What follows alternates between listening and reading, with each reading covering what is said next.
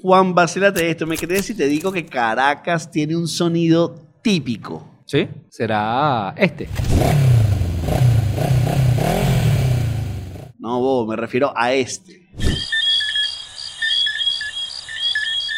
Ah, claro. Los grillos de noche. No, Juan, ese es el tema. No son grillos. Ese sonido los hacen los sapitos coqui. Para ser más específico, los sonidos coqui antillano, que son sapitos que hacen un ruido durísimo, pero no mide más de 2 y 3 centímetros. Y están desplegados por toda Caracas. Se pueden escuchar en varios países como Venezuela y Colombia. Ya van a decir que también los zapitos son de ellos, como la arepa. Realmente no es de ninguno de los dos, porque al igual que Villano Antillano, el sapito coqui vino de Puerto Rico y llegó al país en los años 50, vieja. John, ¿cómo que migró al país? Eso suena como que se vino con su familia para acá. Es que en los años 50 en Venezuela recibimos de todo. Llegaron los españoles, los portugueses, los italianos y los sapitos coqui, que se supone que se montaban en las embarcaciones como polizonte y así llegaron. Ah, eso tiene más sentido. Y en varios artículos de internet se dice que ese sonido que hacen los coquis en las noches son de los machos cuando tienen las hormonas alborotadas. ¿Cómo así? John? Bueno, que andan buscando cómo hacer sapitos, pues.